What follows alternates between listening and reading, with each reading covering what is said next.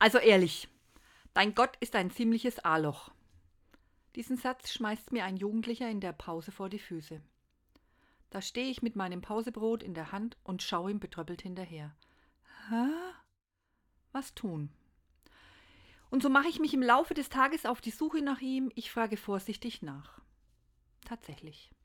Er erzählt von seiner Oma, die gestorben ist. Sie, die wie eine Mutter für ihn war. Jetzt ist sie tot. Gott ist ein A-Loch. Dabei fließen Tränen über den Verlust, die Wut, die Trauer, einen geliebten Menschen zu verlieren. Seine Tränen machen den jungen Mann weicher. Er erzählt von gemeinsamen Erfahrungen, dem Lachen und die Liebe zueinander. Seine Wunde wird etwas weicher.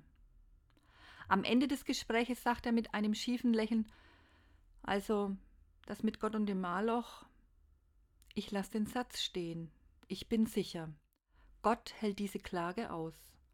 Dieses tiefe Gefühl von Einsamkeit braucht ein Ventil.